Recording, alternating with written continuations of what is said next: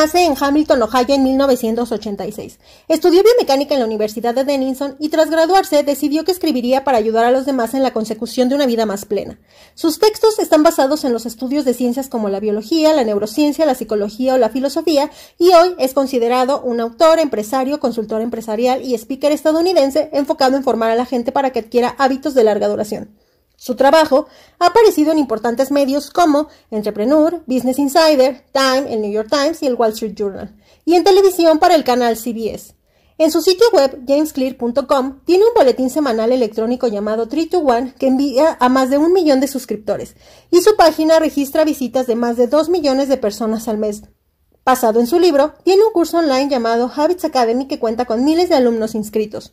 Es conferencista de universidades de todo el mundo, orador habitual y consultor de la NFL, NBA y MLB. En este episodio platicaremos de su libro que fue bestseller número uno del New York Times, que ha vendido más de 7 millones de copias en todo el mundo y que se ha traducido a más de 50 idiomas. En español se titula Hábitos Atómicos. Hábitos Atómicos parte de una simple pero poderosa pregunta. ¿Cómo podemos vivir mejor? Sabemos que unos buenos hábitos nos permiten mejorar significativamente nuestra vida, pero con frecuencia nos desviamos del camino. Dejamos de hacer ejercicio, comemos mal, dormimos poco, despilfarramos. ¿Por qué es tan fácil caer en los malos hábitos y tan complicado seguir los buenos? James Clear nos brinda fantásticas ideas basadas en investigaciones científicas que le permiten revelarnos cómo podemos transformar pequeños hábitos cotidianos para cambiar nuestra vida y mejorarla. Esta guía pone al descubierto las fuerzas ocultas que moldean nuestro comportamiento, desde nuestra mentalidad, pasando por el ambiente y hasta la genética, y nos demuestra cómo aplicar cada cambio en nuestra vida y a nuestro trabajo. Después de leer este libro, tendrás un método sencillo para desarrollar un sistema eficaz que te conducirá al éxito. Aprende cómo. Darte tiempo para desarrollar nuevos hábitos, superar la falta de motivación y de fuerza de voluntad, diseñar un ambiente para que el éxito sea fácil de alcanzar, regresar al buen camino, cuando te hayas desviado un poco. Hola, yo soy Pau Galindo. Esto es un libro, una historia. Bienvenidos a una reseña más. El día de hoy estoy grabando, eh, terminando de trabajar. Estoy muy cansada, me estoy asando de calor, pero eh, tengo como chance de editar como una reseña más este fin de semana y acabo de terminar un libro y antes de que se me olvide todo lo que leí, lo que aprendí, lo que vi, dije lo tengo que terminar la reseña y lo tengo que grabar para subirlo posteriormente al canal. El día de hoy, como yo creo que ya lo vieron en el título tanto del podcast como en el título del video, vamos a platicar de un libro que no es una novela, sino es más como...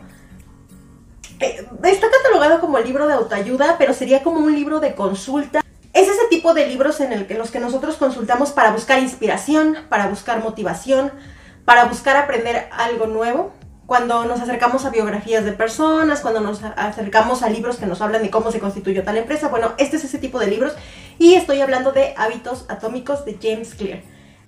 Les voy a platicar un poquito todos los datos técnicos del libro por si ustedes lo quieren adquirir y obviamente quise adelantarlo dentro de mis lecturas porque siento que adquirí demasiada información que quiero compartir que antes de que se me olvide y me parece de esos libros muy parecido al de El sutil arte de que te importe un carajo eh, de Mark Manson que ya tienen reseña aquí en el canal es una reseña que hice con mi queridísimo Richard y muy parecido, es de ese estilo de libros, de esos que dependiendo del momento que estés viviendo en tu vida es el tipo de mensaje que te va a dejar. Eso me parece eh, como muy necesario que nos acerquemos a ese tipo de libros cuando estamos buscando cierto tipo de inspiraciones. Este libro es así.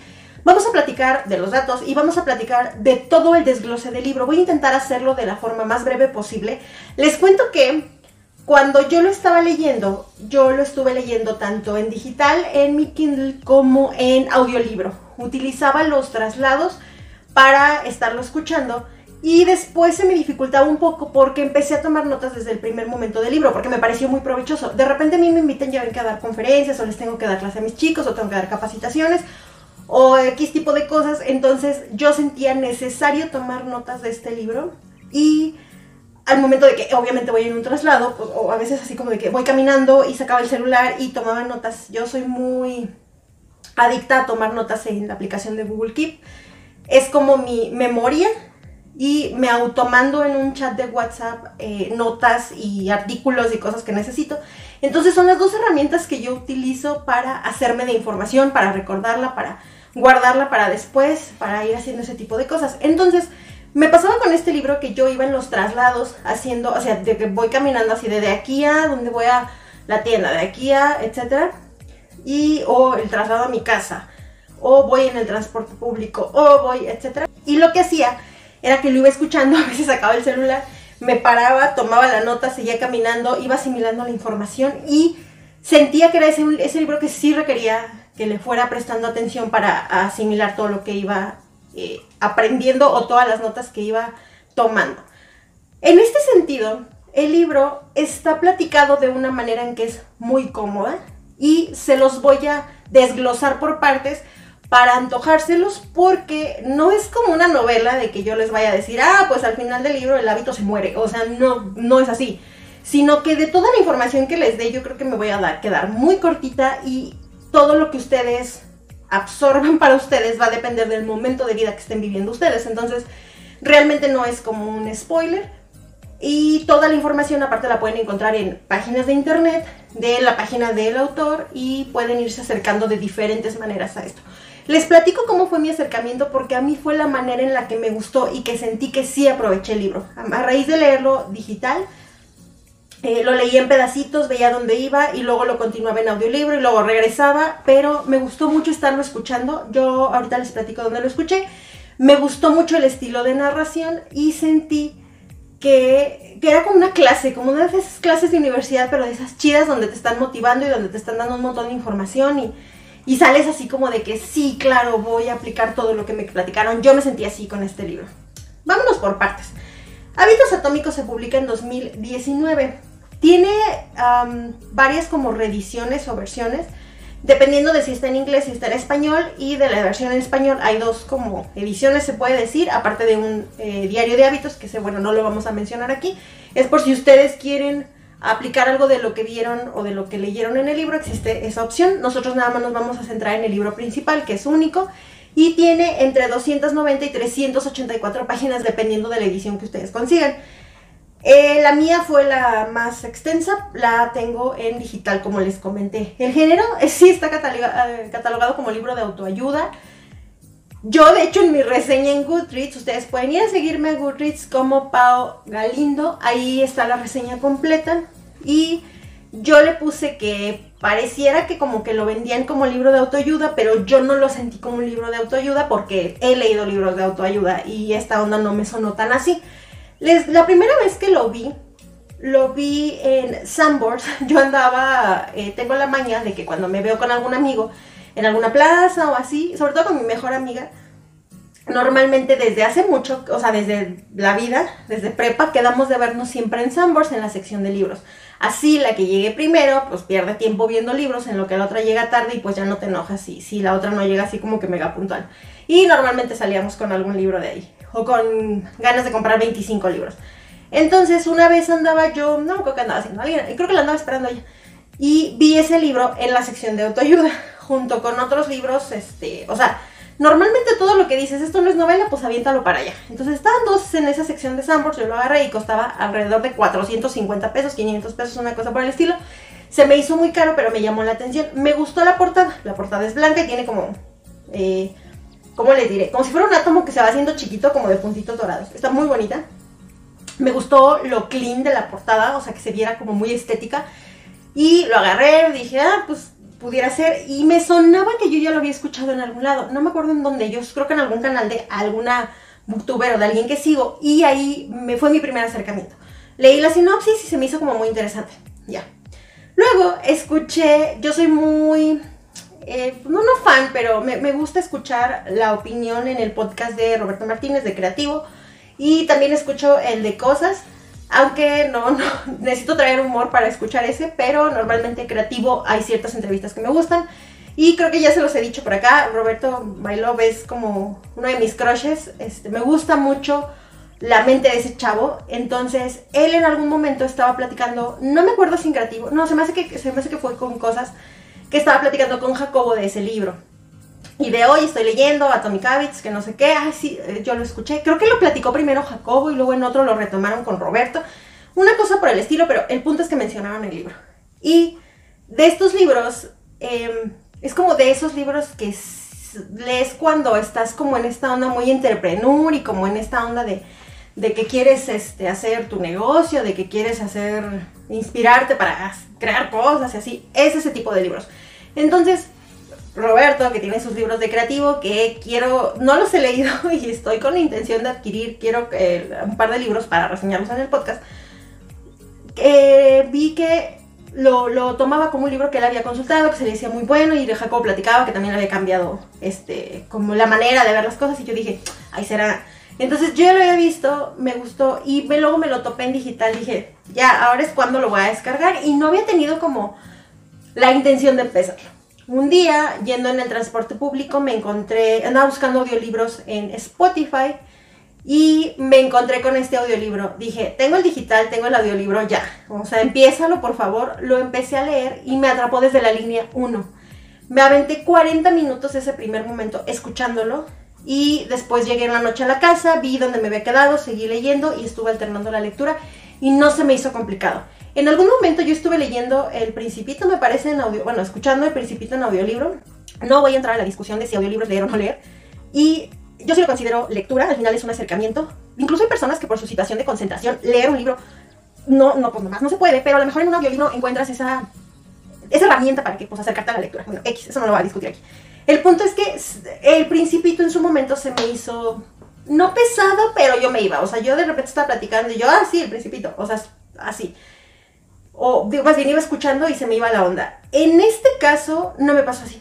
En todo momento yo podía, en cuanto escuchaba la voz de quien me lo estaba narrando, yo en automático entraba en su burbuja, en su universo, y yo sentía que me lo estaban platicando como una conferencia, de esas conferencias chidas donde todo lo estás viendo con provecho, así me sentí. Entonces yo se los recomiendo ampliamente como una opción en Spotify, gratuito, en audiolibro y también en digital, bueno, lo pueden ir alternando. Pero después descubrí que en digital pues vienen como todas las gráficas y toda esta onda, entonces a mí me gustó mucho y sí es un libro que sí me gustaría tener en mi biblioteca como en la parte como física, o sea, en la parte de, libros que sí quieres tener para consultar, sí me gustaría tenerlo. Eh, regresamos a que, bueno, género de autoayuda, yo lo encontré porque les platicaba en la sección de eh, de autoayuda. La, editorial que lo trae para México se llama Paidos la parte de Planeta de Libros que habla de ciencias sociales y humanas. Yo no sabía quién era Paidos y me dio curiosidad como buscar eh, de, qué, o sea, bueno, a qué casa editorial pertenecían y pertenece a Grupo Planeta. El costo de en su momento de cuando yo lo vi en 400 no sé qué, ahorita ya se encuentra en 369 pesos mexicanos, 370 pesos mexicanos aproximadamente. Y en la versión digital en 279 pesos mexicanos. Por la diferencia de precio, yo me iría por la edición física, si es que pueden hacerse de ella. Y eh, encontré que el audiolibro existe en las plataformas como Storytel, Audible, iVoox, YouTube y en Spotify. Yo se los recomiendo en Spotify, pero como es un libro extremadamente famoso, lo encuentran en todos lados. O sea, no hay pretexto y lo encuentran de forma gratuita. Entonces, como que si no les late, como que si se les hace muy caro, pueden darle una chance si van manejando en el carro, si van en el transporte público, si están trabajando en la oficina, como ponerlo de background y les juro que los va a atrapar y van a querer dedicarle tiempo al libro. Entonces, esa es como mi recomendación. La calificación en Goodreads es de esos libros chidos, tiene 4.38, yo le puse 4 por la sencilla razón de que, o sea, sí me gustó, pero no es así como de que, ay, vas a cambiar mi vida. Sin embargo, hay muchas cosas que sí voy a aplicar del libro y yo lo recomendaría para unos 15, 18 años en adelante por toda esta cuestión de que cuando eres un adulto con responsabilidades y eres un adulto que ya tiene hábitos formados, creo que va más enfocado a que hagas ese replanteamiento de los años de tu vida que a los 15 pues no es como que digas, uy, todo lo que he vivido con el trabajo y todo lo que tengo que hacer. Digo, salvo excepciones, pero siento que ya cuando tienes todo un camino recorrido, es muchísimo más fácil que puedas como replantear todo lo que has hecho y a partir de ahí generar, en este caso, pues nuevos hábitos. Vamos a platicar de la línea de la historia y de cómo se compone el libro. La idea general es aplicar un sistema de cuatro leyes o de cuatro pasos para lograr cambiar los hábitos. Estos pasos, de manera muy resumida, serían hacerlo obvio, hacerlo atractivo, hacerlo sencillo y hacerlo satisfactorio. Es así que el libro empieza, primero que nada, bueno, por ahí mencionan, eh, señalando qué sería un hábito y qué sería atómico. Y a partir de ahí hace un desglose de estos cuatro principios que ya les comenté en 20 capítulos con muchísimos ejemplos que lo que voy a ir haciendo es como explicarles un poquito de los puntos por si se les puede antojar el libro, pero lo que les puedo contar es que empezamos con la historia de James Clear y la vamos aderezando con la historia o anécdotas de vida de muchas personas o personalidades que pudiéramos reconocer como del mundo del espectáculo, como del mundo empresarial, del mundo de la filosofía, etc.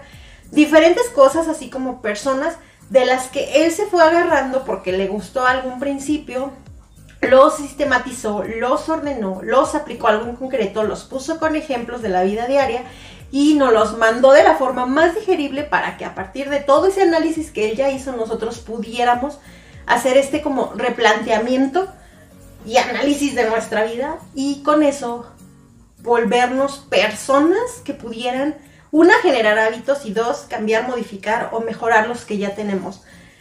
En esta parte después de leer 300 y no sé cuántas páginas, tú terminas con el libro leyendo, más bien, terminas el libro con la sensación de que es posible y de que es fácil. Eso me pareció maravilloso y yo sentí que saqué muchos análisis y reflexiones que espero por ahí irles platicando que me que me permitieron así como analizar así de, ah, es que yo hago esto. O justo cuando él me estaba platicando así de, por ejemplo, y pone muchísimos ejemplos de, de mil cosas cotidianas de personas que fuman, que toman, que quieren hacer ejercicio, que quieren hacer dieta, que quieren leer, que quieren empezar una empresa, que quieren eh, escribir un libro. Te pone todos los ejemplos. Tú de ahí vas agarrando, como de dónde te identificas, qué hábito te falta. Como, por ejemplo, pone mucho el ejemplo de hacer ejercicio, porque creo que es un hábito que a todos nos cuesta trabajo, o a la mayoría de las personas. Entonces, en este sentido, te da muchos ejemplos de cómo lo puedes hacer. Entonces, si tú te identificas con una de esas partes, dices, ah, claro, por aquí. Y a mí me pasó así, y yo sentí que saqué muchas cosas de provecho que voy a aplicar. Vamos a empezar de donde él parte. Él nos cuenta eh, qué es atómico. Atómico sería una cantidad extremadamente pequeña de algo. La unidad más pequeña, indestructible, que forma parte pues, de algo más grande. Y hábito sería una rutina o práctica que se realiza de manera regular.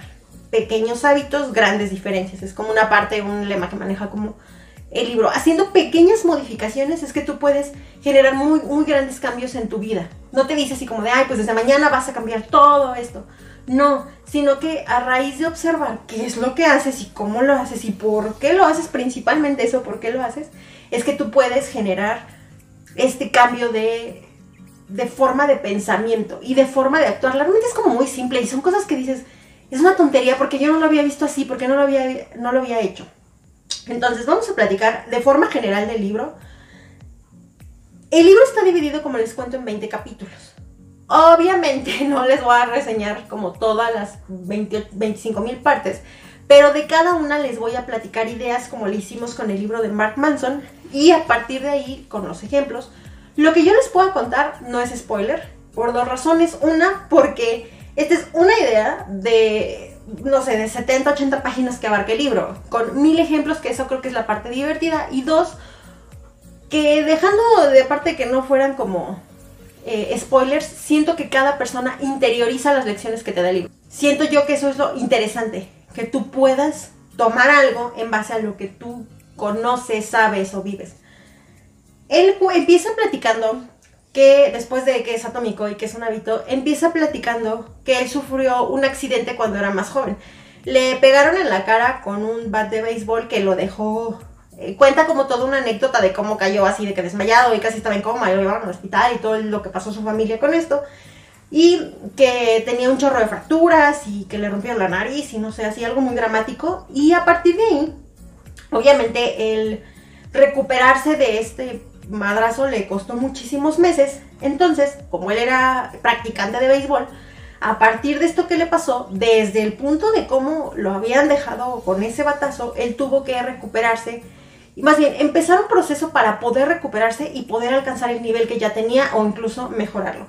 Entonces, él cuenta cómo se convirtió en uno de los mejores jugadores de béisbol de nivel universitario a partir de replantear lo que tenía y las capacidades que él ya, ya, más bien, las que había perdido por falta del golpe y esta situación así de, ok, me encuentro aquí, pues ¿qué voy a hacer para salir de este hoyo? Y a partir de ahí trabajar. Entonces, Él empieza con su experiencia personal, platicándonos cómo es que se planteó en el número de cosas, hasta cómo fue que llegó a escribir el libro, nos platicas como grandes rasgos.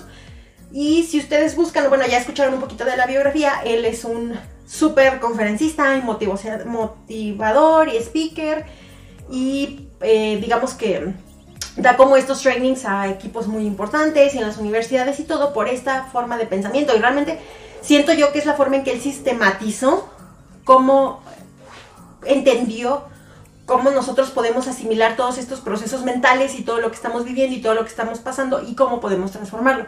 Entonces él nos da muchísimas herramientas, creo que eso es lo que hace muy valioso y por eso es una personalidad muy importante en este mundo como, pues sí, de la motivación y de las charlas y toda, pues esta cuestión que creo que yo no, creo yo que no tan fácil cualquier persona puede realizar.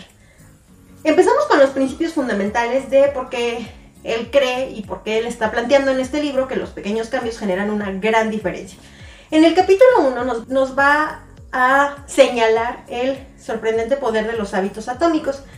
De todo lo que tengo yo apuntado aquí, nos explica que ah, existe como un método con el que él ha visto que se pueden desarrollar hábitos. Este método es a partir de cuatro cosas. Una señal, un anhelo, una respuesta y una recompensa.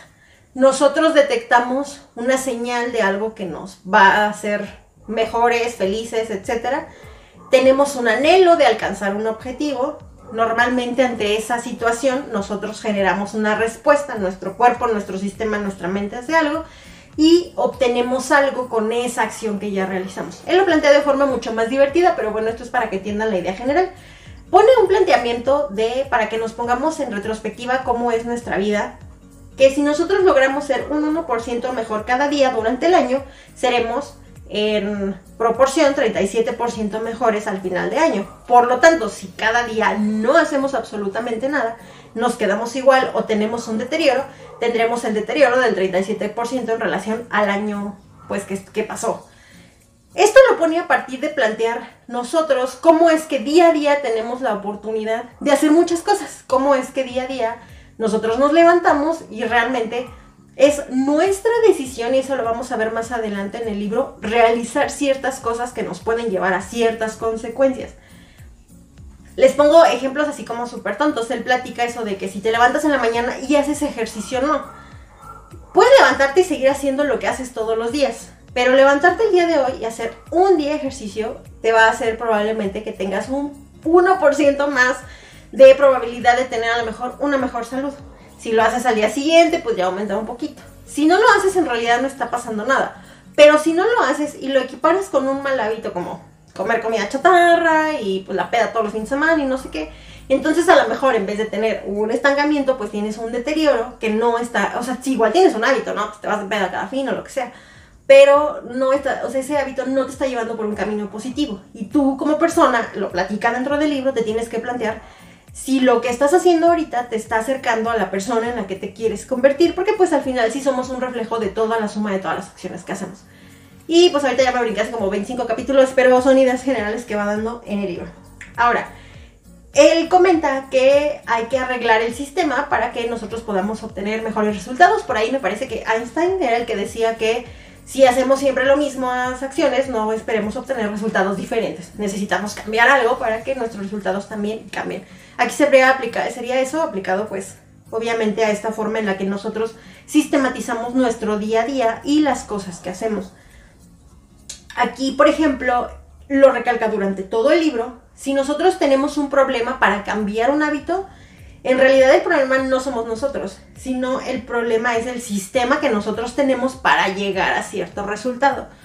Y eso se me hace muy interesante porque durante el libro te propone un cierto sistema de evaluación, medición, análisis, etcétera, en el que tienes que plantearte eso que estás haciendo, que te está logrando el resultado que quieres y no lo puedes obtener por otro lado no sé, relajarte. A lo mejor te relaja igual echarte un cigarro que hacer 15 minutos de ejercicio, pero no los dos son positivos.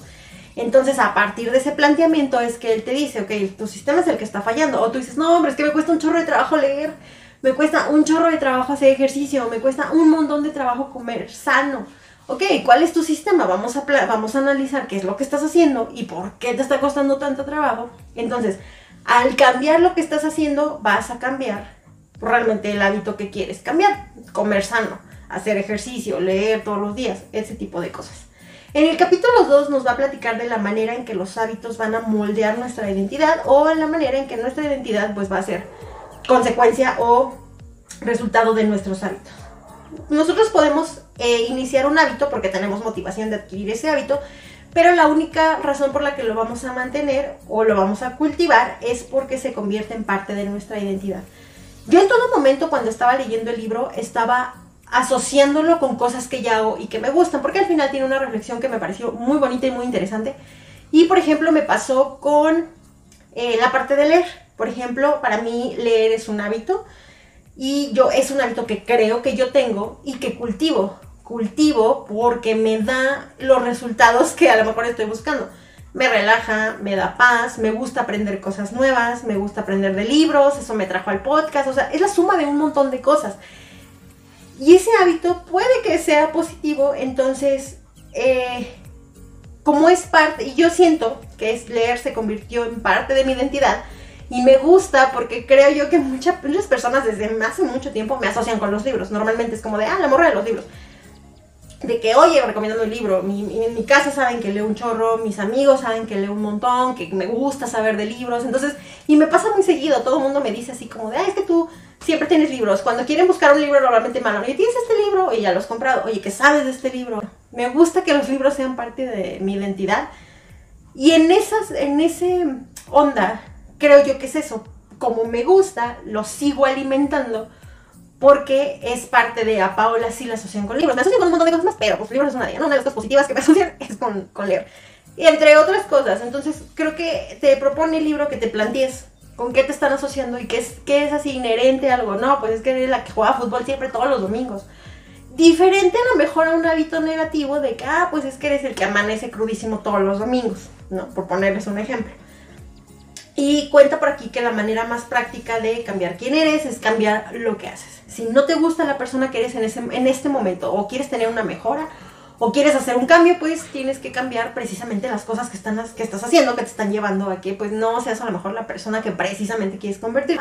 Habla de que podemos hacer entre, entre todas estas cosas tres tipos de cambios. Podemos hacer el cambio de resultados, es decir, estamos haciendo lo mismo, pero queremos llegar a otro lado. El cambio de procesos, cambiar toda la parte del medio para tener un resultado diferente o cambiar de identidad. No me gusta absolutamente nada de la persona que soy en este momento, quiero cambiar todos esos aspectos. Entonces, pues hay que reevaluar diferentes cosas. En el capítulo 3 nos platica cómo construir mejores hábitos en cuatro sencillos pasos y que son las reglas que básicamente les dije en un inicio. Para mí el capítulo creo que más largo o de los que más información te da es este, porque te empieza a plantear este sistema de cuatro pasos que van a desglosar en todos los siguientes capítulos. Y yo siento que es el capítulo al que más atención hay que ponerle habla de que los hábitos se convierten en una serie de soluciones automáticas que resuelven los, problemas que enfrentamos regularmente.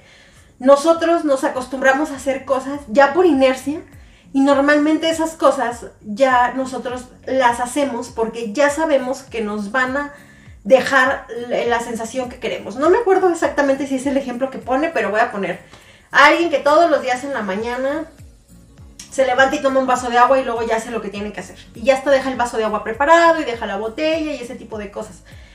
Ya sabes que, o el café de la mañana que te despierta, lo voy a interiorizar porque agua en la mañana no se tomo, pero café sí. Entonces yo sé que todos los días en la mañana tengo el hábito de tomar café. Yo ni siquiera lo noto, pero sé que es un hábito, lo hago todos los días. No, es muy raro, o sea, se tiene que caer el cielo para que yo ese día en la mañana no tome café. Entonces, tomo, tomo una taza de café y les he contado que me gusta meter el café al baño y bueno, soy una loca. Entonces, en ese sentido, el, yo tomo café porque el café me anima, me despierta, me quita el hambre si tengo hambre en la mañana, etcétera, etcétera. O sea, yo siento realmente, y puede ser incluso psicosomático, yo siento que si no tomo café, no rindo, no, no despierto, mi cerebro todavía no anda en, en modo automático. O sea, no hay manera de que yo no tome café en la mañana. ¿Es un hábito? Sí. ¿Es un hábito saludable? No lo sé. De hecho, me lo tengo que cuestionar. Entonces, esa cuestión ya resuelve algo que yo necesito, que me despierte. Si yo te tomo otra cosa, no me siento bien. No neta necesito como que tomar café en el desayuno. Si no tomé café, por ejemplo, si salgo con alguien a desayunar o fui a casa de no sé quién y me dan jugo, ya comí, estoy bien, pero necesito tomarme el café. Eso ya resuelve un conflicto que yo tengo. Entonces, ¿se puede llegar a otros medios? Sí. Ok, ya fuimos a retocarnos el labial, ya le fui un traguito a mi copita de vino, estamos tomando copita de vino porque estamos festejando que tenemos ya mil suscriptores en YouTube. De eso les platico ahorita que lleguemos a esa parte porque la menciona también el libro. Y me estoy asando de calor, ¿cómo que no? Ay, si cambié el encuadre, pues ya saben, sorry. Nada más pues, cambio la memoria y seguimos, seguimos en esto. Bueno, lo siguiente les está platicando como estando del hábito del café. Entonces, eso es por ponerles un ejemplo. También nos platica que todos los ejemplos, de todos los ejemplos, que todos los hábitos pasan por cuatro etapas. Lo que les decía, la señal, el anhelo, la respuesta y la recompensa, eso ya lo vimos. Él escribe eh, cuál es, lo que ya les platicé a grandes rasgos, cuáles serían cada una de estas partes y las pone con ejemplos que podemos ver muy gráficos. Y nosotros podemos dividir este ciclo de generación de hábitos en dos partes. Una es la parte del problema, donde existe una señal y un anhelo, y la otra es la parte de la solución, donde existe una respuesta y una recompensa. Él nos plantea y nos lo va a repetir mucho durante todo el libro, que para crear un buen hábito se necesitan tener una señal, que era lo que, de hecho, relaciona estas partes de formar hábitos con las cosas que les dije al inicio, que es señal, hacerlo obvio, anhelo, hacerlo atractivo, respuesta, hacerlo sencillo y recompensa, hacerlo satisfactorio. Por lo tanto, los hábitos se van a eliminar de manera inversa. Ah, si tenemos la señal, sería hacerlo eh, invisible. Si tenemos el anhelo, sería hacerlo poco atractivo. Para el caso de la respuesta, sería hacerlo difícil. Y para el caso de la, de la recompensa, sería hacerlo insatisfactorio. Pone un ejemplo, creo que el que, bueno, pone un chorro de ejemplos, pero creo que el que más se me quedó grabado es, por ejemplo, lo de fumar. Él decía que tú dices, no, pues es que quiero dejar de fumar. Entonces, no dejes la cajetilla de cigarros pues encima de la barra que te queda cuando vas de salida, porque la dejas hasta al lado del encendedor y pues ya nada más pasas y lo agarras. ¿Quieres tomar agua? Bueno, acércate un bote de agua en la noche, ponle al lado, llévate un vaso. O sea, te pone así como un chorro de ejemplos de que son cosas bien tontas. Se los estoy platicando de la manera más X del mundo, pero no le estoy haciendo justicia a lo que dice el libro, pero te platica todos esos ejemplos que tú los puedes interiorizar. Esto yo se los desglosé, les digo, es un capítulo súper largo y aparte de esa parte del capítulo la empieza a desglosar en todos los demás capítulos y te pone un montón de ejemplos de cómo puedes acercarte a las cosas que se supone que te van haciendo bien y pues ir haciendo un lado las cosas que no. El hábito sería una conducta que se ha repetido el suficiente número de veces para convertirse en una acción automática.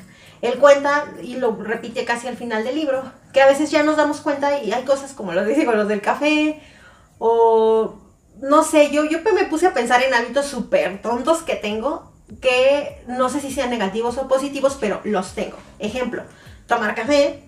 Yo no me puedo meter a bañar si no pongo videos de YouTube para, o sea, en la barrita como de, sí, donde es, en el baño donde pones tus cosas. Yo tengo un espacio para el celular y siempre tengo que estar escuchando videos. Normalmente son noticias, normalmente son reseñas de libros si no me, o sea, de hecho lo hago siempre, no recuerdo el último día que me metí a bañar sin tener el celular con videos, con algo de fondo, yo no puedo hacerlo. normalmente cuando estoy trabajando en la computadora tengo que estar escuchando algo, música o algún, si, no, si es algo que requiere mi concentración, eh, pongo música, si es algo que no lo requiere tanto, pongo un podcast o algo por el estilo. O sea, ese tipo de cosas que son hábitos, a lo mejor tú dices, ah, pero son hábitos el llegar y tener una rutina para, no sé, cuando todos los días en la noche yo llego y acomodo normalmente la ropa que me voy a poner al día siguiente. Es un hábito. Casi mil cosas les puedo seguir platicando de un montón de, situaciones en las que a lo mejor haces algo positivo o negativo, pero pues no dejas un hábito en los comentarios o en mi Instagram, ya lo saben, los invito a que me cuenten algún hábito que tengan ustedes. No, no es cierto. Cuéntenme un par de hábitos que tengan ustedes si me los quieren contar, si los quieren compartir con el mundo y con la comunidad. Eh, que pueden ser hábitos buenos o hábitos malos. Incluso pueden apuntar hábitos que les gustaría cambiar. Después de que lean la reseña y probablemente después de que lean el libro. Si el libro les sirvió de algo y me lo quieren compartir, también me lo pueden compartir, me lo pueden dejar en comentarios. Pero me gustaría saber qué hábitos tienen, porque yo siento que todos tenemos hábitos bien chistosos y hábitos bien diferentes para un montón de cosas.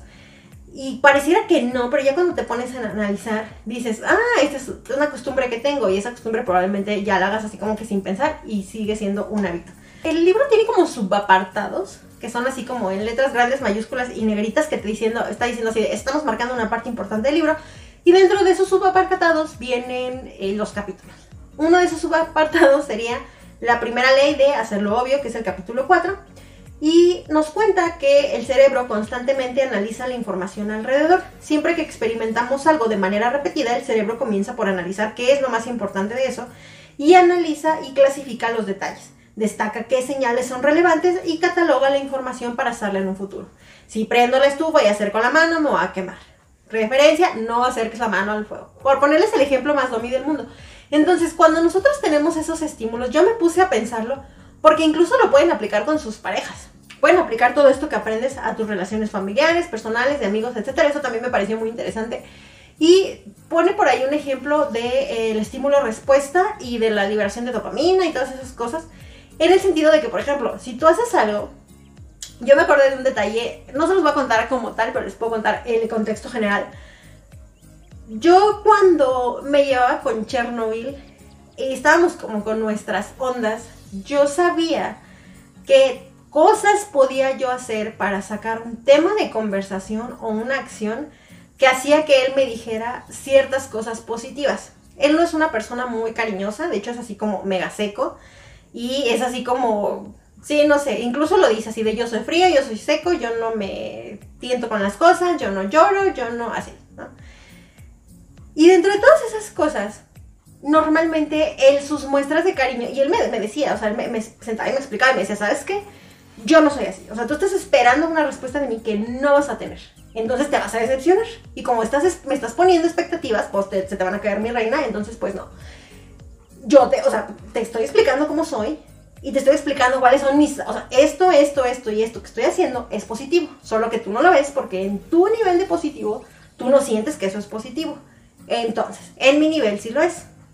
Entonces, ya me ponía como ejemplo si yo decía, ah, no tiene sentido. Bueno, y, aprendí a convivir con él. Creo que por eso nos llevamos durante tanto tiempo y aunque acabáramos matándonos, creo que eso funcionó por tiempo. Bueno, yo sabía con qué cosas yo lograba sacarle como esa sonrisa o esa sorpresa o no sé. Cuando él me decía así de, uy, no manches, me sorprendiste o, de, ay, no manches, me leíste la mente, y yo dije, ya hicimos algo chido. Y normalmente, me, pues, o sea, yo sabía que ese día, pues a lo mejor intentaba andar más amable o no sé, alguna cuestión por el estilo. Pero cuando yo quería como obtener algo sin querer, yo sabía que con esas pequeñas tonterías, ejemplo, eh, ¿qué les puedo? a veces, por ejemplo, yo muy de vez en cuando, yo decía así de, ah, pues estoy en mi casa, cociné, te voy a llevar de, desayunar, porque vivíamos relativamente cerca. Y pues era un detalle que yo sabía que, me, que agradecía, que, me, que le gustaba. Pero él le encanta estar tragando dulces. Este, yo no sé cómo le engorda, porque se la pasa tragando refresco y dulces.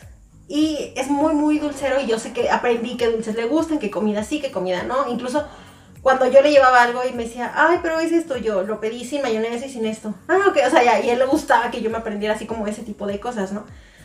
Entonces, pues eran tonterías, a mí no me cuestan, o sea, me generan kilobytes de memoria X. Entonces, cuando yo decía, ah, te voy a llevar un dulce, yo le llevaba el desayuno y le incluía unas panditas, porque me había mencionado que panditas. Entonces, yo sabía que eso que me comentaba, a lo mejor él lo esperaba como de que, ay, fíjate que traigo antojo de algo de fresa, por ponerles un ejemplo. Entonces, si yo decía, ah, pues ahora que lo vea, le voy a llevar una paleta de fresa, era como de, ay, no manches, me leíste la mente, traí un chorro de antojo de fresa. Yo así de, sí, porque te escuché cuando me lo estabas diciendo y por lo tanto actué en consecuencia.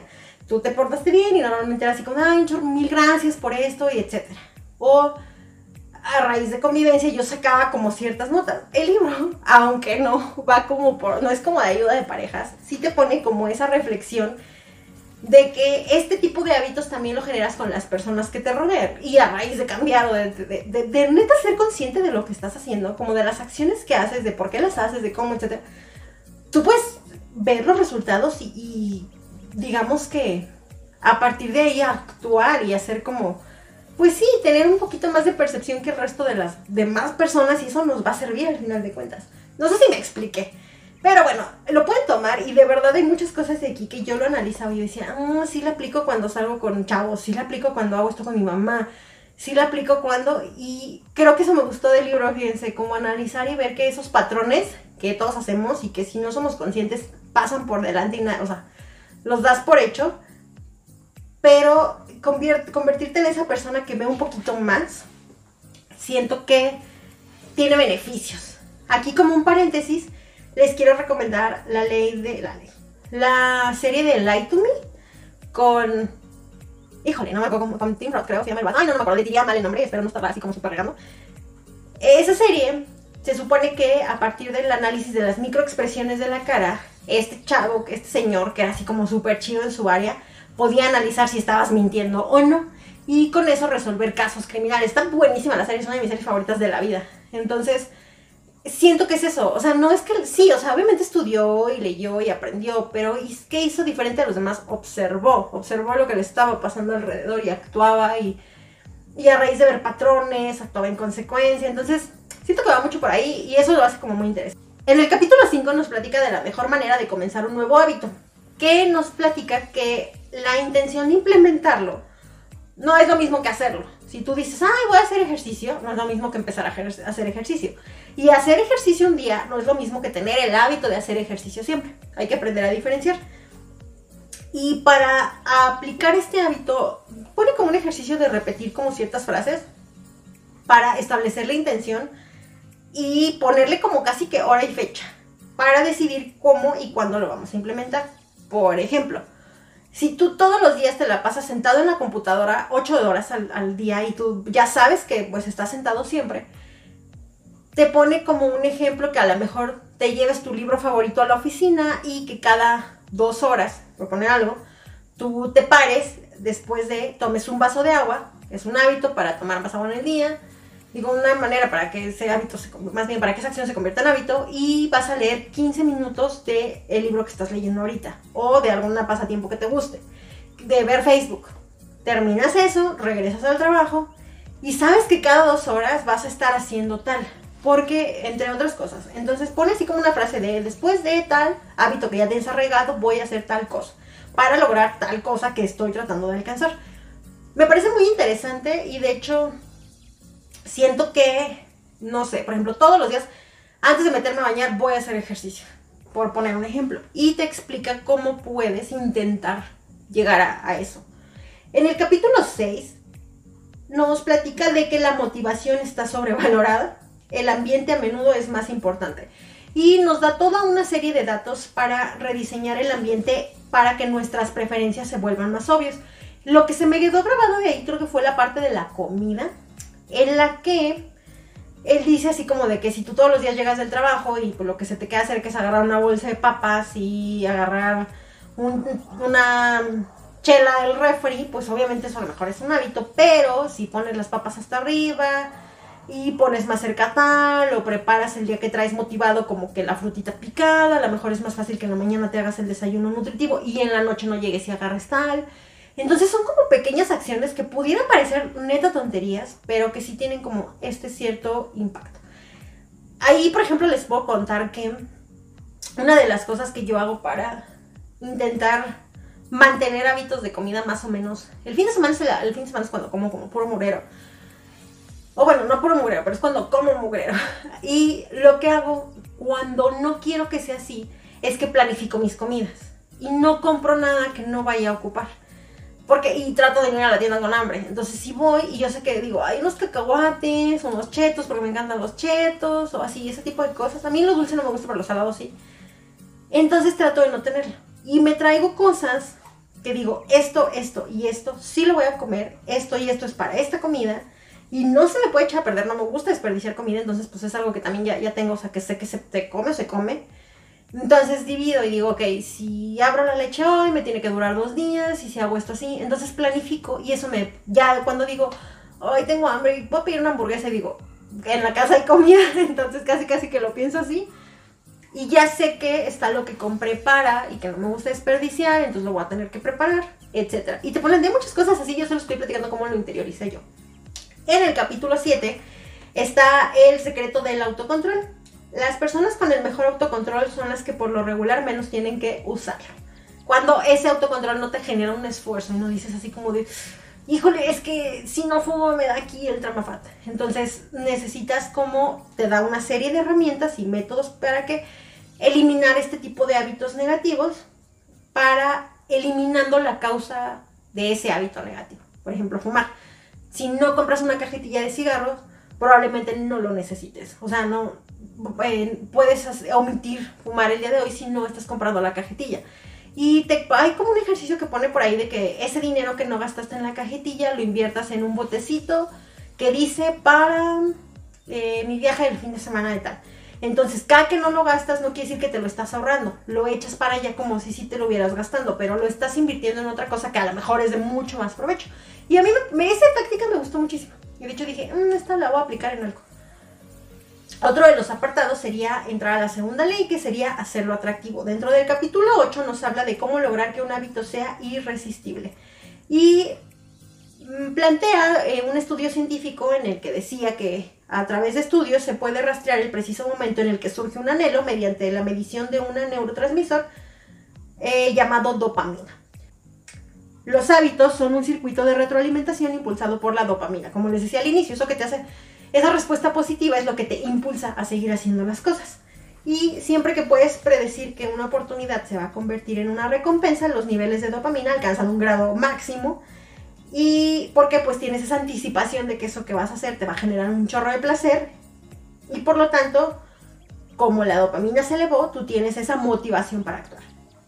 Con diferentes ejercicios, él plantea cómo hacerle para que tengas como esa necesidad o ese, esa, sí, como esa cosquillita y como les platicaba con la onda de mi interacción con Chernobyl, pues en ese sentido es cuando yo ya sabía que pues teniendo algo positivo, por eso lo seguía haciendo.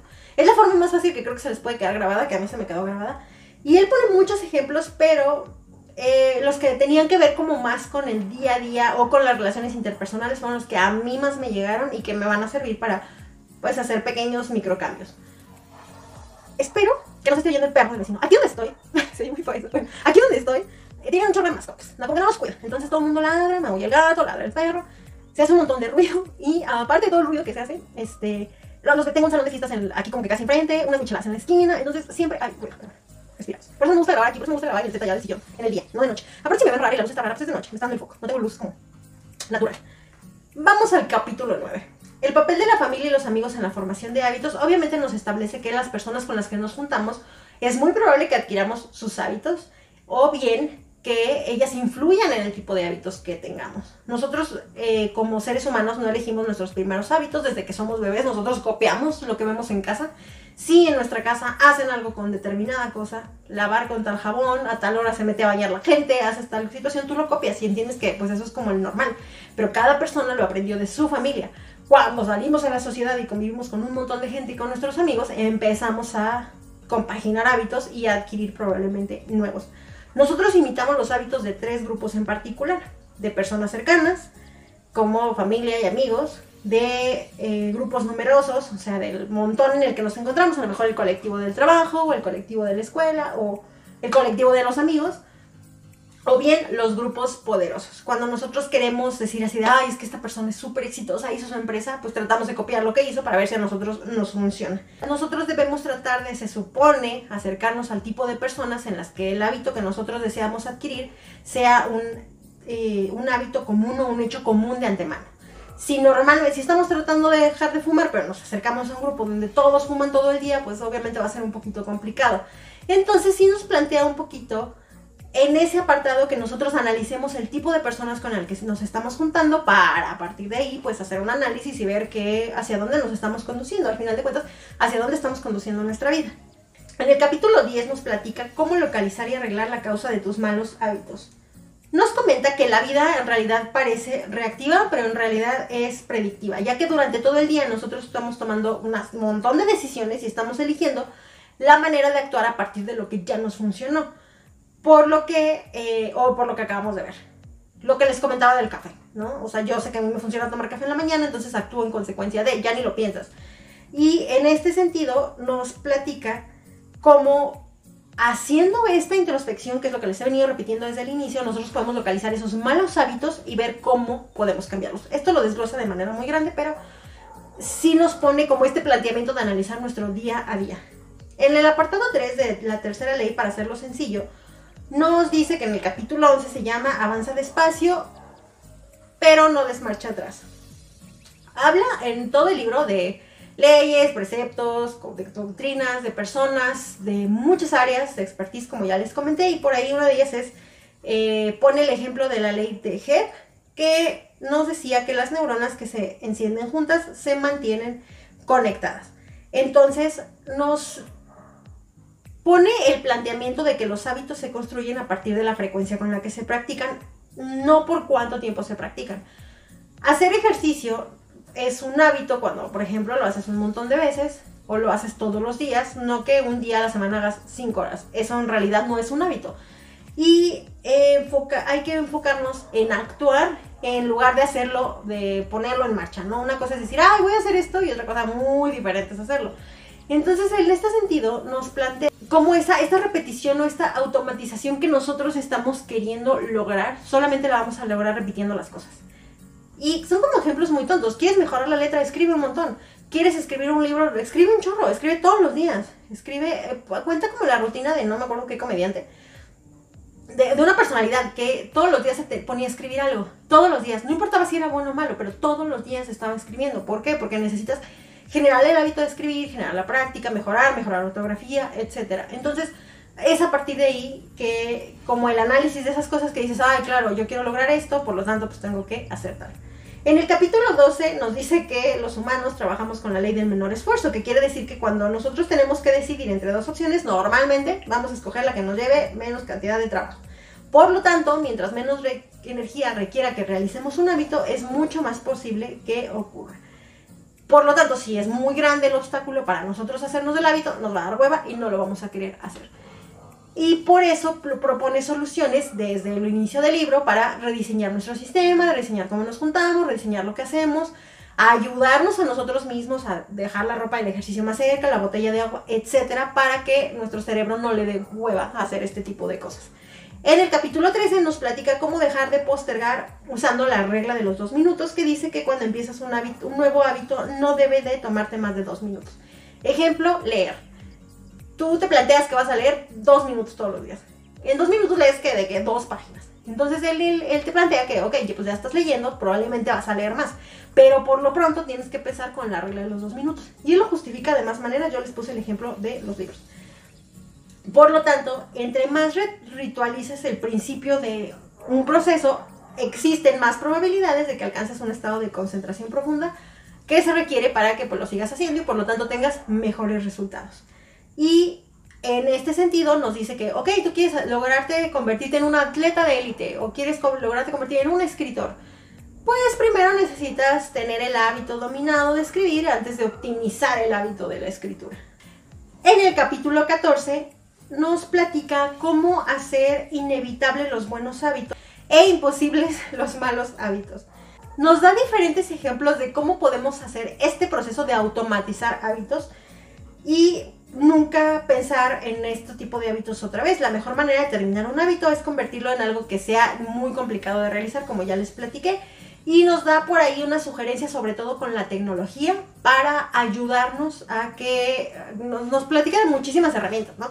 Que ahorita ya todo es inteligente y que tenemos que la Alexa, que los celulares a la mano, que la computadora, entonces, no sé, existen ciertos hábitos, me, me puso, me acordé muchísimo, justo hoy en la mañana, no es cierto, ayer en la noche, estaba platicando con una amiga que me dice que ella es muy adicta al Facebook. Me mandó no sé qué cosa de un meme, me estaba platicando que ella así muere de que mil horas al Facebook. Y yo le dije, oye, ¿por qué no activas la función de tu celular que se llama eh, bienestar? Y en esa función tú puedes determinar, ver primero cuánto tiempo pasas en las redes sociales y a partir de ver cuánto tiempo pasas en las redes sociales, tú decidir qué vas a hacer. O sea, ponerles un timer y pues decir, no, sabes que yo Facebook nada más aquí una hora, Instagram dos horas, etc. Y ella me decía, ay, ¿dónde se hace eso? Le, me metí porque ni siquiera yo me acordaba, chequé mi celular, le mandé las screens y ella me dice, ya me dice, ah, ya me metí, como me dijiste, no manches, me paso casi cuatro horas al día en Facebook, por decir una red social. Me dice, y es la que más visito. Y yo le dije, mira, yo tenía un problema similar, no, no, no igual, pero sí sentía que estaba desperdiciando demasiado tiempo en redes sociales con cosas que a veces no eran del trabajo. O sea, ejemplo, a mí la verdad, y creo que se los he platicado en el podcast junto con Ricardo, yo no soy muy fan de andar en el chisme como en las redes sociales. No me gusta, la verdad es que me choca Facebook, eh, me he hecho adicta a TikTok, pero porque una amiga me lo presentó, mi mejor amiga me lo presentó, ya se los he platicado. Y cuando me siento como muy mal, TikTok me distrae, viendo tonterías. Yo no publico nada, me gusta verlas nada más y normalmente estoy viendo, me gusta morirme de risa y ese tipo de cosas. Bueno, que por cierto creo que no tiene timer. Pero antes de eso, en las redes sociales como que yo decía, pues es que si me meto a publicar algo, a veces ya perdí 20 minutos viendo cosas que ni siquiera quiero ver y ya me enteré de que dos se casaron y tres se divorciaron y como que no. Entonces, hice eso del timer y al principio ese timer te dice si de te queda una hora. Yo lo ponía creo que en una hora y media, que se me hacía demasiado. Y después me di cuenta que no, que realmente sí lo checaba más a lo largo del día y por lo tanto, o sea, en mis tiempos muertos siempre lo estaba checando, Instagram sobre todo. Entonces le puse el timer y llega un punto en el que, ah, se te acaba el tiempo y pum, se te cierra la aplicación y te dice así como de, ¿quieres prolongarlo? Porque pues te damos chance o hasta aquí. Yo normalmente decía de no ya, y si le pones que no ya, ya te deja, ya no te deja accesar a esa red en el día, en lo que te queda. Y al día siguiente se te reinicia tu hora y media. Se lo recomiendo mucho, y yo se lo recomendaba a ella. Y ella me dijo, vas a ver, lo voy a hacer con, con Facebook. Entonces, esa es una manera, en mi caso, de eliminar el hábito de estar en las redes sociales así. Nomás scrolleando a ver a quién me encuentro, a ver quién chismeo, ya tiene tres hijos, esta que fea se ve, este que guapo se puso. Eh, me ahorro todo ese tipo de cosas. Entonces, eh, lo, lo, utilizo ahorita nada más para esta onda de las redes sociales, estar publicando cosas del podcast, etcétera, o cosas de mi negocio. Pero ya no le invierto más tiempo. Antes topaba la hora y media, ahora ya no. Ya ni siquiera llego a la hora y media. Ya a veces me queda así de, te queda una hora. Yo así de, ay, casi no lo usé. Entonces ya invierto esos ratos del día en leer, en estar escuchando un libro, en estar viendo videos. No le he puesto timer a YouTube porque es el que más utilizo. Creo que la segunda es TikTok, luego la tercera es Instagram y de ahí para el real, ¿no? Entonces, eh, yo, yo sé cómo administro el tiempo, pero ya lo invierto como en otras cosas. Por ejemplo, se me hace más productivo a lo mejor estar escuchando en un video y aprendiendo algo, que a veces son tonterías, datos random, etcétera, que estar viendo algo en Facebook. Entonces, yo se lo platiqué y me acordé de esta onda hoy que estaba haciendo la reseña para el libro, que nosotros podemos utilizar la tecnología a nuestro favor. El, el autor no lo pone, ya existen tantas cosas que ya la neta es muy fácil acercarnos de un chorro de herramientas para, ¿sabes qué? Me quiero levantar temprano, ¿qué tipo de alarmas existen? Quiero tomar agua, una aplicación que me esté recordando que le debo de dar un trago al agua. El apartado grande del libro viene la cuarta ley que sería hacerlo satisfactorio. El capítulo 15 nos dice que habla, nos habla de la regla cardinal del cambio de conducta. Lo que ya les decía, eh, que somos más proclives a repetir una conducta cuando la experiencia es satisfactoria. Pone un ejemplo que me gustó mucho, se me hizo muy bonito, de lavado de manos en Pakistán. Él decía que, bueno, se dieron cuenta que en Pakistán se enfermaba mucho del estómago y bueno, los niños sobre todo y redundaron en que no se lavan las manos. Entonces, estoy viendo un araña de avanzar. Bueno, te voy a repetir, pero no te me acerques. Entonces, él, él, platicaba que lo que hicieron es que pues ellos no tenían como el hábito de lavarse las manos. ¿Cómo le generas el hábito de lavarse las manos? Sobre todo a los niños. Y utilizaron un jabón que me parece que es el escudo. Y en el jabón escudo lo que hacían era que tenía un olor muy rico y hacía un montón de burbujas. Y pues te limpiaba súper bien. Creo que sí era escudo. Entonces pone el ejemplo de que se los enseñaban a los niños y pues les gustaba la onda de que les hiciera un chorro de espuma y de que oliera rico. Entonces les gustaba quedarse como con esa sensación. Entonces hicieron, como les generaba una experiencia placentera, empezaron a hacerlo porque les gustaba independientemente de si les favorecía o no. Entonces, ese ejemplo me gustó mucho y sirve, lo extrapola como a diferentes puntos. Y dice, ah, por ejemplo, si tú quieres hacer esto, pues tal. El placer, entendemos entonces que le enseña a nuestro cerebro que una conducta vale la pena ser recordada y repetida. Cuando te sientes chido y te gustó esto, pues obviamente lo vuelves a hacer para que tener los mismos resultados. La regla cardinal de la que habla el capítulo es que lo que se recompensa se repite y lo que se castiga se evita. También por ahí nos dice que entre más placer inmediato obtenemos con una acción, más debemos cuestionarnos si esa acción está alineada con nuestras metas a largo plazo. No porque algo nos produzca placer significa que nos está llevando en la, dirección correcta. Por ejemplo, a lo mejor yo cuestionarme lo del café, a lo mejor cuestionarme eh, que si el cigarro, eh, a lo mejor cuestionarme que si voy a comer tal cosa, porque sí me están dando placer, pero no necesariamente me están generando un hábito positivo. Y lo plantea de una forma muy, muy interesante y muy entretenida con un montón de cosas. De repente sí saca unos términos que, cosas físicas y cosas así que dices que, y ya yo los volví a leer y como que tomaba la nota, pero creo que sí hay que irle poniendo atención para ir absorbiendo todos los datos que requerimos. También habla de los ejercicios de reforzamiento, esas pequeñas cosas que nosotros tenemos que realizar para pues obtener estas recompensas para que nuestro cerebro se grabe que pues por ahí sí es. Y por lo tanto, un hábito necesita ser disfrutable para que dure. Hacer ejercicio no puede ser doloroso. Leer no puede ser pesado. Comer rico no puede ser una tortura. Tienes que hacerlo de una manera que te guste para que lo disfrutes. A lo mejor cocinar o a lo mejor... Te pone como muchos ejemplos. Yo, yo lo encontré como con la parte de leer o lo encontré como con la parte de... Pues sí, como... Les, platico, a mí me cuesta mucho trabajo hacer ejercicio. De repente si lo hago, voy al gimnasio, dejo ir un rato. No me gusta. La verdad es que no, no sé, o sea, bueno sí me gusta y me siento bien cuando lo hago, pero me da mucha hueva hacerlo. Entonces no he encontrado, que a partir de este libro me di cuenta, el método correcto por el cual acercarme al ejercicio. Te ponen un montón de tips de que, ay, deja la ropa lista, cómprate ropa chida para hacer ejercicio. No sé, mil cosas que te pueden funcionar.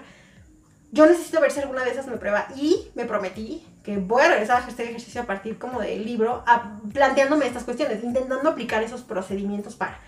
Por ejemplo, a mi mejor amiga no le gusta hacer ejercicio entonces, un tiempo, cuando estábamos más morras, íbamos al gimnasio juntas. A ella no le gusta hacer ejercicio y le daba hueva. Entonces, si ella me dice así como de, ¿y si no vamos? Así como la vocecita de, de la conciencia. Pues obviamente si a ella no le gusta, yo me estoy juntando con ella y siempre me la pasaba con ella y si ella no quería ir, probablemente no íbamos a hacer ejercicio, me explico. Entonces, es esa cuestión de que revaloras todo. Ahorita dije, me puse a pensar, pues, ¿qué no me detiene? O sea, vivo sola, hago esto así, chalala. Dije, ¿qué puedo? O sea, puedo hacer ejercicio, nada más es la hueva de no hacer ejercicio. Voy, voy a ver, voy a ver cómo puedo intentar alcanzar ese hábito, pero pues la neta como que no es lo mío. Les puedo prometer otras cosas. En el capítulo 16 nos platica cómo mantener los buenos hábitos todos los días y nos pone un ejemplo de que no sé qué ser humano tiene una caja con 100 clips todos los días. Cada que acaba, no me acuerdo qué cosa, cambia un clip de una caja a otra caja. Y los... Ah, unas llamadas, son llamadas telefónicas que tiene que hacer con clientes porque es una persona que se encarga de ventas y seguimiento de no sé qué. Entonces tiene que acabar con las 100 llamadas todos los días y que se volvió un vendedor muy exitoso. Eh, Roberto Martínez Mailov lo pone en la parte de los 5 pennies en un vaso tequilero y cada que acaba un capítulo del libro lo cambia a, al otro vasito solo. O no, creo que están afuera y los va echando el vasito, algo así. Entonces, una vez que ya acabó, él se siente así como de, ah, ya están los 5 pennies, ya acabé mi día, ¿no? Y creo que esa forma del reforzamiento, así de que súper primitiva, nos funciona a todos. O sea, cuando vemos los resultados es mucho más probable que nosotros nos motivemos a hacer las cosas. en este caso, él nos platica que las personas que llevan un registro de hábitos, por ejemplo, un diario de alimentos o marcar cuántos días va haciendo ejercicio, pues es muy más proclive que mejoren un hábito a que si no. Y que la medición y el registro de preferencia deben de ser automáticos para que te sea más fácil. Aquí yo me tomé de ejemplo eh, leer un libro, no, no es cierto, registrar los libros que voy leyendo en Goodreads. Me, se me ocurrió, de hecho, justo cuando leí, dije, ah, es como lo que yo en Goodreads. Yo cuando termino un libro, o sea, yo me planteo cuántos libros quiero leer en el año. Cuando termino un libro, a mí me da satisfacción puntuarlo y poner mi reseña. Y me aparezca así la barrita de, ¡eh, ya leíste otro libro! Entonces, a mí me motiva. Entonces, es cuando veo y digo, no, voy para otro libro, o sea, necesito otro libro. Y me falta el 17% de mi challenge. Entonces, esas cosas, esas pequeñas motivaciones, como es automático y nada más tengo que registrar y me viendo todas las estadísticas, a mí me funcionan. Un tiempo cuando estaba como... Ah, ya se me perdió la araña. un tiempo cuando estaba en las... En esa... Bueno, no como dieta, pero sí como en ese régimen en el que no podía comer un montón de cosas. Cuando empecé a comer y que yo había bajado de peso, pues no quería subir de peso. Entonces eh, bajé una aplicación que la neta no funcionó mucho, pero sí lo usé mucho tiempo, para registrar cuántas calorías comía en la comida.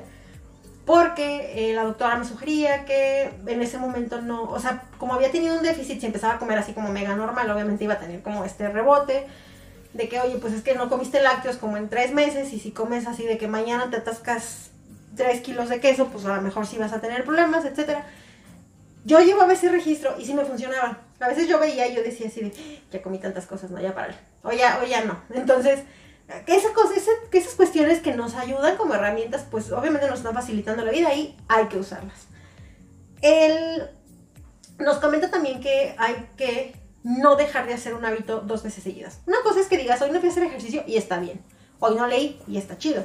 Pero el primer error no arruina, sino el espiral de todos los errores es el que nos arruina. Dejar de hacer ejercicio un día y dices mañana, bueno, el martes tampoco, bueno, el miércoles, ya es miércoles, bueno, la próxima semana empezamos.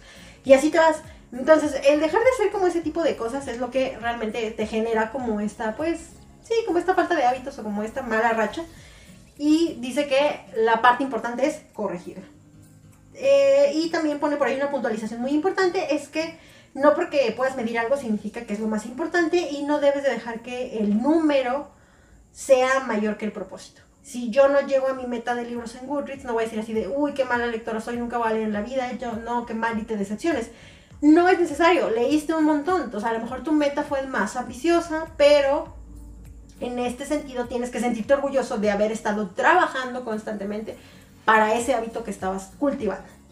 En el capítulo 17, y ya casi acabamos, cómo un socio corresponsable puede cambiarlo todo, eh, pone dos ejemplos que me gustaron mucho. Uno es la idea de que si un fracaso es doloroso, lo vamos a arreglar. Si un fracaso no es doloroso, vamos a decir, eh, pónganlo el ejemplo de cuando te peleas con tu pareja o con este, tu peor es nada. Si tú haces algo y te la deja pasar, vas a decir, pues ni se enojó. Eh. Y probablemente lo vuelvas a repetir porque nos gusta tentar al diablo. Pero si vemos que hubo una consecuencia de no, ok, le para, ya no quiero problemas. Digo, yo lo exterioricé con mis problemas con Chernobyl y me ha pasado. De hecho, él me decía mucho así como de, es que tú ya me agarraste confianza. Y yo decía, no, pero luego en mi cabeza decía, no, pues sí, la neta, la vez pasada no me lo hizo de pedo y ahorita le hice berrinchito, pues entonces sí. Y habla como de un ejemplo de contrato de hábitos en el que nosotros podemos hacer un acuerdo con más personas. Ejemplo, les voy a poner así como el ejemplo resumido. Tú y yo vamos a ir al gimnasio todos los días. Si no nos levantamos hoy, vamos a poner en este sobre 100 pesos. Y este dinero va a ser para tal cosa. Pero si lo cumplimos, al final de tal, vamos a comprarnos esto o vamos a hacer tal situación. Vamos a firmar los dos y tenemos un acuerdo. Entonces, él pone un ejemplo de una persona que hizo eso para bajar de peso con su entrenador y con su esposa y no sé qué, y que al final pues sí, que no iba junto dinero y además bajó unos cuantos kilos y tal. Y me pareció como una idea muy chida porque pues a veces las cosas que se hacen acompañadas son un poquito más fáciles. Entonces, puede funcionar. Por ejemplo, para hacer ejercicio, pues no lo sé, pero para ciertos hábitos así de, oye, vamos a proponernos a tal. Y si no lo hacemos, podemos hacer tal situación o vamos a generar estas consecuencias que me van a pesar. Me van a pesar poner 100 pesos, sí, sí me va a pesar. Entonces, pues mejor voy a evitar no poner esos 100 pesos. Eh, los hábitos que son sencillos de realizar, ya lo platicamos, nos es más satisfactorio mantenerlos y sobre todo entre más, eh, más compatibles sean con nuestros hábitos naturales. Ah, para esto ya pasamos a la última parte del libro que serían las tácticas avanzadas, en la que nos explica cómo no solamente ser buenos, sino ser grandiosos. Y sí pone en, sobre la mesa la parte de los genes y platica esto, que por lo que ya les dije de los hábitos. Los genes no determinan cuál es nuestro destino, simplemente determinan cuál es nuestra área de oportunidad. En este sentido me pareció muy, digamos que muy valioso que nos ponía que las, ambiciones que tenemos deben estar en armonía con nuestras habilidades. Qué padre que te gusta cantar un montón y que quieres ser cantante, pero pues la verdad es que no tienes la voz para ser cantante. Qué chido que te gusta si lo practicas probablemente vas a cantar mejor, pero no te vas a poder dedicar a eso. Y lo plantea de una forma como muy amable, pero muy realista. Nosotros tenemos que entender para qué somos buenos. Y a partir de eso, construirnos oportunidades para nosotros, eh, pues sí, poder, digamos que destacar o ser mejores en algo. Esas personas que son excepcionales en algo. Nosotros no tenemos que desarrollar el hábito que todos nos dicen que desarrolles. Ay, es que tú tienes que bailar, porque tal, es que tú tienes que ser tenista, porque tu papá jugaba tenis si no, tenemos que trabajar el hábito que mejor nos siente a nosotros, no al más popular. Y eso lo recalca de muchas maneras, se me hizo muy valioso ese consejo. Entonces es algo que pues yo sí, sí quisiera como, como transmitirle como a mis alumnos o así. Y la señal de que estás hecho, esto me encantó, la señal de que estás hecho para una tarea no es si amas la tarea, sino si puedes manejar el dolor de la tarea de una manera más sencilla que el resto de la gente. Cuando tú estás disfrutando mientras otras personas están quejando, el trabajo que te lastima menos de lo que te lastima a otros es el trabajo para el que estás hecho. Hay personas, no sé, les voy a poner el ejemplo. Yo trabajo con niños. Hay personas, y, los niños, o sea, sí me gustan, pero ya les he dicho así como que, no, no, no, no sé, es como una cuestión amor-odio, en el sentido de que yo no quiero tener hijos, pero me gusta trabajar con niños, me considero muy buena trabajando con niños. Y yo tengo personas que, por ejemplo, amigos que me dicen así, yo no podría trabajar con niños, los mato, o sea, no, no, no podría. Y yo nunca me imaginé trabajando con niños y sin embargo descubrí que soy muy buena con. Eh, con la onda de los libros, o sea, hay ciertas cosas que yo sé que son habilidades que yo tengo entre muchas otras. A lo mejor hablar es una habilidad, de personas que a lo mejor, no sé, batallan, lo que sea. Entonces, en ese sentido, siento que a raíz de yo analizar todas esas herramientas, yo puedo decir así de, ok, ¿qué puedo trabajar? ¿De qué puedo hacer un hobby? ¿De qué puedo hacer esto? Y también debemos replantearnos dónde nosotros encontramos recompensas mayores que el resto de las personas, qué cosas se me dan de manera natural. Y tenemos que ignorar los comentarios que nos dice todo el mundo, así de que es que tú tienes que hacer esto porque no. Porque es a partir de ahí que nosotros podemos convertirnos de personas buenas en personas extraordinarias. Yo me platico esto de lectura. Yo encuentro recompensa. Para mí, leer es así como. Me, encanta, o sea, me llena realmente leer. Es, me, me apasionan los libros. Yo si yo pudiera vivir de los libros, o sea, daba mi riñón y, mi reino, de verdad. Entonces, es algo que muy, por ejemplo, perdón que lo mencioné, pero por ejemplo, Chernobyl me decía así de, qué hueva leer, ¿por qué te gusta leer? Y yo le decía, pues por la misma razón que a ti te gusta jugar videojuegos. O sea, lo respeto, pero, y él sí le gusta leer, pero me decía, que no puedo creer que un sábado en la noche estés leyendo. Y yo así como de, por, o sea, estoy muy cansada, me quiero relajar leyendo. Y él era como de no, o sea, si te leo, y él sí le gustaba leer, pero como que cosas más enfocadas a aprender, o sea, como a cosas de su carrera o a cosas más técnicas, pero no un sábado en la noche, ¿no? Entonces es ahí cuando tú te empiezas a contestar este tipo de cuestiones. Y nos dice que nosotros decimos mucho de que, ay, esta persona tuvo mucha suerte, por eso es bien exitosa, no tuvo un golpe de suerte. No, hasta que no hayamos trabajado tanto como aquellas personas a los que admiramos, no podemos decir que lo que hicieron fue un golpe de suerte. Y eso me parece una de las lecciones más valiosas que me dejó el libro. Eh, platica mucho la historia de un comediante que, no les voy a decir quién es, pero que empezó desde muy niño en Disney, creo. Hollywood y Disney. Bueno, Disney, este, eh, empezó trabajando como mago y luego tuvo un acto de no sé cuántos minutos y luego ya le dieron su propio show y total que para los 18 años ya tenía así como que un repertorio y ahorita es un actor súper famoso de Estados Unidos, pero empezó desde los 5. Y él descubrió ese talento natural que tenía para contar chistes y cuenta esa historia de una manera muy bonita, descubren qué personaje es y cómo ese paso lo llevó, cómo esos pequeños pasos lo llevaron a convertirse en la persona que es ahorita. Habla por ahí de un principio que se llama la regla de rejitos de oro, la van a descubrir que es para eh, ver cómo estamos en proporción con nuestras habilidades y nos dice que nosotros en nuestra vida tenemos que tener suficientes victorias para mantenernos motivados, pero suficientes, para, suficientes derrotas para mantenernos trabajando duro. Pone una reflexión que me encantó, que es lo que la gente más exitosa hace que la mayoría no hace. En cierto punto, todo se reduce ¿A quién puede manejar el aburrimiento de hacer los mismos ejercicios todos los días? Porque la gente exitosa también se enfrenta a la falta de motivación, solo que encuentran la manera de seguir adelante. La maestría requiere práctica, pero para eso requieres hacer lo mismo siempre y por lo tanto eso llega a ser aburrido. Por el ejemplo de quien juega tenis. Una tenista mega famosa es a cualquiera le daría hueva decir así de o sea, sí, qué padre ser famosa y exitosa, pero chútate la friega de entrenar 40 minutos haciendo exactamente los mismos ejercicios todos los días. Eso requiere constancia. Esto me puso mucho, a pensar mucho con lo del podcast. Y con las personas que, hacen esto para YouTube, es una, o para Spotify, es una friega. En el caso, por ejemplo, en mi caso, que son reseñas literarias, es una soberana friega. Déjense de la lectura hacer las investigaciones, una vez que haces la investigación, grabar, una vez que grabas, editas, una vez que editas el audio, una vez que haces el audio, la publicidad, una vez que haces la publicidad, subes. Y todo este proceso se repite y se repite y se repite y se repite y es súper monótono. Yo lo disfruto mucho, me encanta. Porque me gusta hablar de libros. Y lo estoy hablando desde mí, porque yo sé que hay muchos creadores de contenido que hacen todo tipo de variado de cosas. Bueno, esto a mí me encanta, yo lo disfruto y en algún punto es cansado. Yo recuerdo cuando platicaba con Ricardo y Ricardo me decía, es que ya me pesa, ya me pesa hacer el podcast, ya, o sea, de que es que traigo muchas cosas en la cabeza y no tengo como la motivación y estoy cansado y demás. ¿Por qué yo continúo a lo mejor con el proyecto y él no? Porque como les dije en el episodio que inició la temporada, era mi pasión, no la de él. Entonces, obviamente a mí no me pesaba y a él sí le pesaba, a él le gustan otro tipo de cosas, él tiene que encontrar esas cosas que lo llenan. Entonces, esa es la diferencia entre ese tipo de, cuestiones, de quién se va por un lado quién se va por otro lado. Y esa es una de las reflexiones más bonitas que me dejó el libro. Yo lo, leí así como lo subrayé, lo puse, creo que hasta lo puse en mi Twitter y me, me gustó, realmente entendí que el trabajo duro es pues lo que lleva a estas personas Y el trabajo repetitivo es lo que llega a estas personas a ser las personas que son. Quien entrena todos los días para un ejercicio, quien hace, no sé, quien se convierte en, determinado actor o que se convierte en determinado artista, quien se convierte en determinado personaje, youtuber, etc. Es ese trabajo todos los días que pues estás dispuesto a hacer lo que a lo mejor muchas personas no.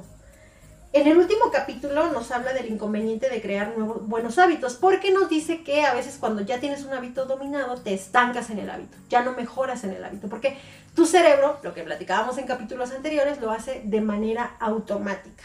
Por lo tanto, dejas de pensar cómo hacerlo mejor, solo lo haces. Y al acostumbrarte, pues dejas de prestar atención a los errores, ya solo refuerzas un hábito, o sea, nada más es como que lo mismo, lo mismo, me equivoqué en esto, le sigo, pero no estás mejorando como persona. Por lo tanto, no puedes convertir algo ciegamente y esperar en convertirte en una persona excepcional.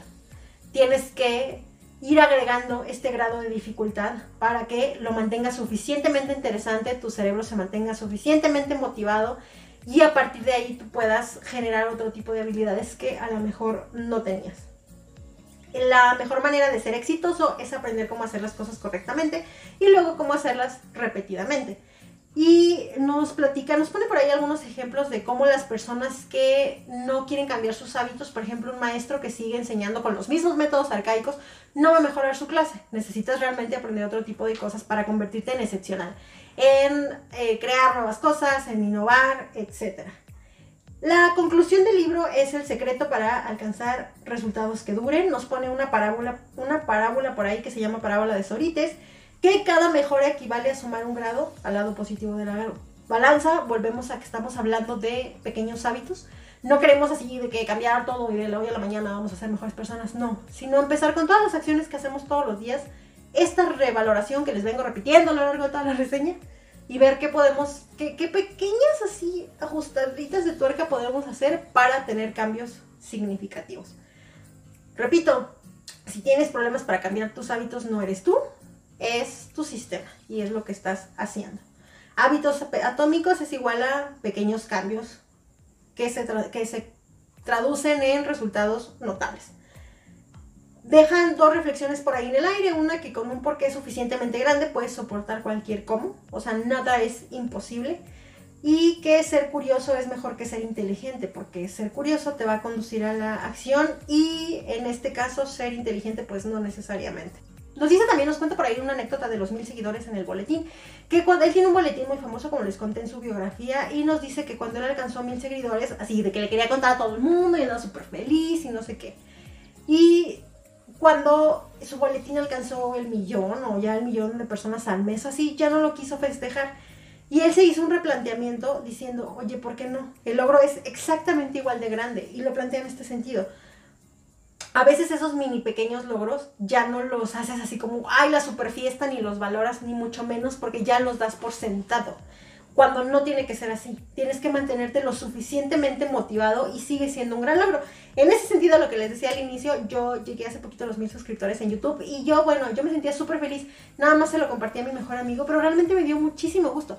¿Es una pulguita comparado con los millones de seguidores que tienen otros youtubers? Sí pero fue mi logro y me sentí muy orgullosa de ese logro porque ese canal, ese sí lo que trabajé yo desde un inicio, o sea, fue una idea que pues yo le planteé como a Ricardo y me siento muy feliz y me siento muy orgullosa. Espero el día de mañana tener más, sí, tener muchos, pero el día de hoy estoy festejando que tengo mil suscriptores, suscriptores que se ganaron con el trabajo de estarle dando pues al podcast todos los días. Entonces, él pone esa reflexión y, creo que me gustó porque a veces somos muy injustos con nosotros mismos.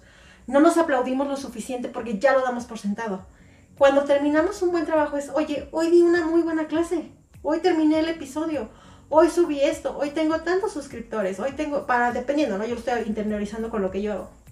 Pero tenemos que festejarlo porque son nuestros pequeños logros de todos los días. Y el libro final tiene un apéndice en el que, dentro de muchas cosas, nos dice, nos da recomendaciones de otras cosas que podemos leer, agrupa un montón de mini anécdotas como para recapitular todo lo que viene en el libro nos redirecciona a otros artículos que el autor ha escrito y nos pide a lo largo de todo el libro y sobre todo al final checar su página que es atomichabits.com o la página directamente del autor en la que nosotros podemos encontrar muchísimos eh, como eh, sheets, ¿cómo se dicen? Como plantillas que nosotros podemos utilizar para si queremos empezar un nuevo hábito, si queremos hacer tal, si queremos descargar la gráfica, Él nos pone esas herramientas a la mano y las podemos eh, utilizar. Hace ratito antes de empezar el podcast estaba tomándome una copita de vinito porque muy cansada de trabajar y esta copita de vinito es para festejar los mil suscriptores en YouTube porque estoy muy feliz y muy contenta y ahorita ya me voy a terminar. Y esto sería todo por la reseña del día de hoy. Espero que les haya gustado muchísimo. Les agradezco muchísimo a todos los que ya me siguen en Spotify y en cualquiera de las redes sociales. Ustedes pueden encontrar el podcast en un libro, una historia o arroba podcast de libros, arroba podcast de libros en Facebook, en Twitter, en Instagram y YouTube.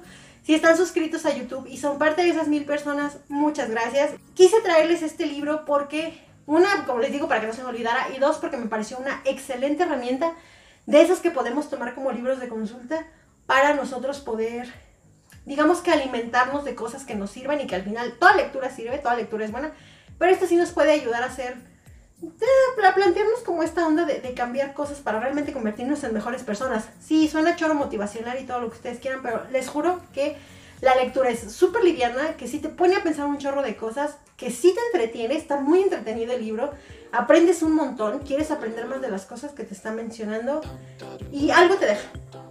Esperemos nuevos hábitos, ¿no? Pero algo te deja. Muchas gracias a todos, a mí me pueden seguir en mis redes sociales, en Goodreads, sobre todo como Pau Galindo o arroba soy bien bajo Pau Galindo, en Facebook, en Twitter, en Instagram, en YouTube o en el Instagram de libros, arroba los libros de Pau. Nos escuchamos, ya saben que no sé cuándo, en una siguiente reseña, en un libro, una historia.